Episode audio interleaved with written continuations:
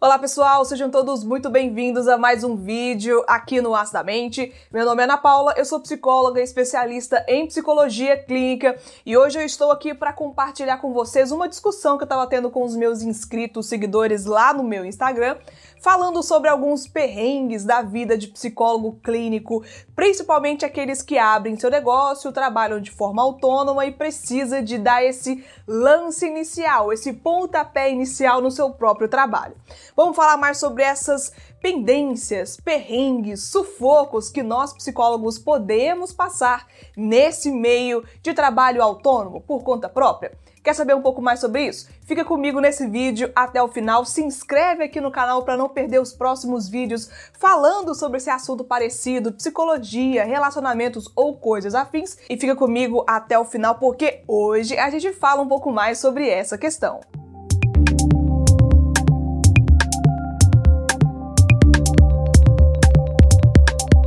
Pois é, né, gente? Quando nós estamos na universidade, na faculdade, falando sobre psicologia, planejando montar o nosso negócio para aqueles que desejam ser psicólogos, algumas coisas nem sempre aparecem na, nas aulas, nem sempre aparecem nas matérias, que são problemas perrengues que nós aprendemos, ou pelo menos isso é o que aconteceu comigo, Ana Paula, durante o meu processo de identificação do perfil Ana Paula como psicóloga e também para passar isso para frente, tornar isso um trabalho oficialmente. Quem conhece meu trabalho sabe que eu já passei por algumas áreas da psicologia, por exemplo, psicologia do esporte, psicologia hospitalar, psicologia escolar, e tem essa questão da psicologia clínica que mesmo na faculdade, com as aulas, com os estágios obrigatórios, ainda assim a gente não tem essa noção completa dos perrengues que se passa ao ser psicólogo, ao abrir o seu negócio, trabalhar de forma autônoma.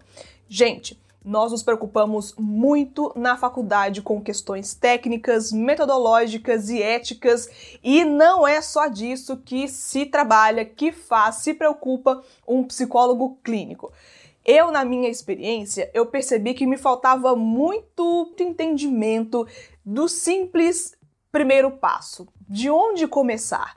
E comentando com os meus inscritos, seguidores também lá no meu Instagram, falando sobre essa peleja de ser, para além de psicóloga, ser a pessoa que cuida da minha agenda, ser a pessoa que administra o meu negócio, no sentido de é, criar um CNPJ, de pagar os impostos mensais, anuais e ter que arcar com documento, contrato de trabalho, para os meus pacientes, prontuário, para além de fazer o relatório também de atendimento de cada paciente, de cada sessão, mensalmente, tem a questão de valores de pacientes, quanto que vai ser, se tem alguém devendo, se está tudo bem, emissão de nota fiscal, mandar para os pacientes as notas fiscais dos valores que eles pagam para mim como psicóloga, para minha empresa como psicóloga.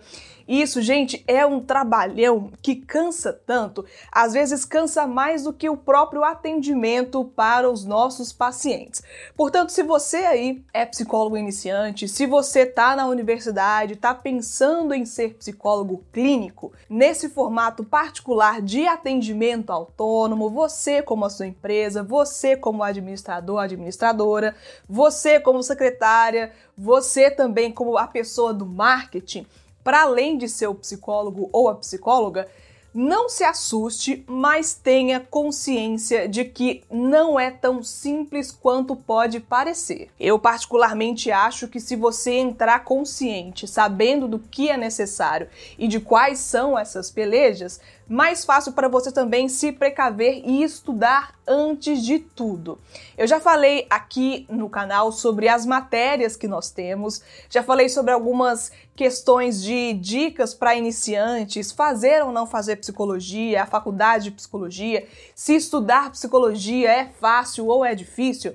Mas tem uma coisa que sempre se repete nesses vídeos, nesses conteúdos, que é essa sensação de que nós nos preocupamos muito com a teoria e não temos um olhar muito robusto para a prática. Por exemplo, o que é necessário para abrir um negócio? Precisa de um CNPJ? Não precisa de um CNPJ? Pode ser MEI? Não pode ser MEI? Quais são os impostos? E o CRP tem que ter mesmo ou não tem? Tem algum problema? Atendimento online. O que é preciso para fornecer um atendimento online? É só você se formar, pegar o seu currículo, montar o seu currículo, divulgar o seu trabalho ou pegar o seu diploma, pregar na parede e pronto. É isso mesmo? Não, gente, tem um tanto de coisa e para isso a gente precisa de orientação. A minha sugestão para você, se estiver começando, ou está passando por alguma peleja, ou se está aumentando ainda mais o seu trabalho como psicólogo ou psicóloga clínica, procure orientação de quem sabe do que está falando. É importante você ter uma contabilidade ou ter um contador. É importante você aí que não tem ainda condições, e também nem sei se vai ser um objetivo seu, de ter, por exemplo, uma equipe, secretária ou algo para gerenciar a sua agenda, é muito relevante que você tenha essa organização pessoal e profissional para não deixar faltar na qualidade, para acabar não esquecendo o paciente, porque isso é horrível, para não esquecer de mandar um documento, de mandar alguma coisa, de cobrar um paciente ou de cobrar um paciente que já pagou. Gente, tudo isso demanda muita organização. Você precisa de ter um método pessoal para você, para não fazer um serviço de péssima qualidade por conta da demanda que cresce e você não está acompanhando todo esse processo, todo esse problemão que aparece para você resolver. Se você tiver condições ou tiver como fazer uma parceria, por exemplo, com um designer, um publicitário, publicitária, alguma pessoa que entende essa coisa de marketing, de imagem pessoal, imagem profissional, criar toda essa persona profissional para você conseguir divulgar o seu trabalho da forma que você quiser, seja por cartão de visita, criando um site, fazendo um blog, um canal no YouTube, Instagram, seja lá como for, gente. É importante ter essa noção que a gente não aprende na faculdade, pelo menos eu não aprendi noções de marketing, noções contábeis, administrativas, tudo isso que é importante para você conseguir manter o seu trabalho como psicólogo ou como psicóloga, principalmente para quem está começando. Quem precisa começar tem que começar bem dentro das possibilidades. E essas pelejas todas de desorganização, de não ter é, essa imagem profissional nas redes sociais ou nas mídias ou em qualquer lugar que eu também não sou especialista nisso para falar, que você precisa de estar.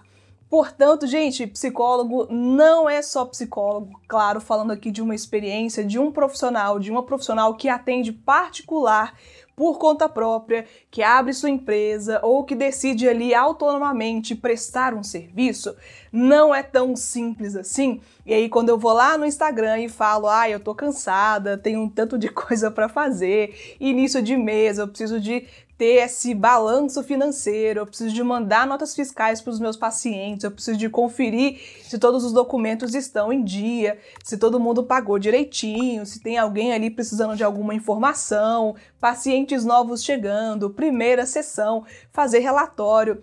É muita coisa e eu tenho consciência disso. Os colegas também que estão aí na área há algum tempo têm consciência disso. Quem está chegando agora vai ter consciência disso. E é isso, não é? Nós trabalhamos, fazemos mil e uma coisas, e aí tem eu aqui também, inventando fazer podcast, inventando fazer posts no Instagram, inventando fazer lives, inventando fazer vídeos, mas é sempre claro com a intenção de falar de psicologia, comentar de psicologia não somente com as pessoas que conhecem da área, mas principalmente para você que vem aqui e não tem noção desse universo complexo e às vezes desgastante da psicologia para nós profissionais autônomos. Eu espero que tenha feito sentido para você saber um pouco sobre isso. Se tem alguma curiosidade, alguma pergunta, deixa aqui embaixo nos comentários. Me segue lá no Instagram se você não me segue ainda. E muitíssimo obrigada pelo apoio, por ficar aqui até o final, por deixar sempre uma mensagem positiva, alegre e de apoio. E até o próximo vídeo aqui no Astamente. Tchau, pessoal!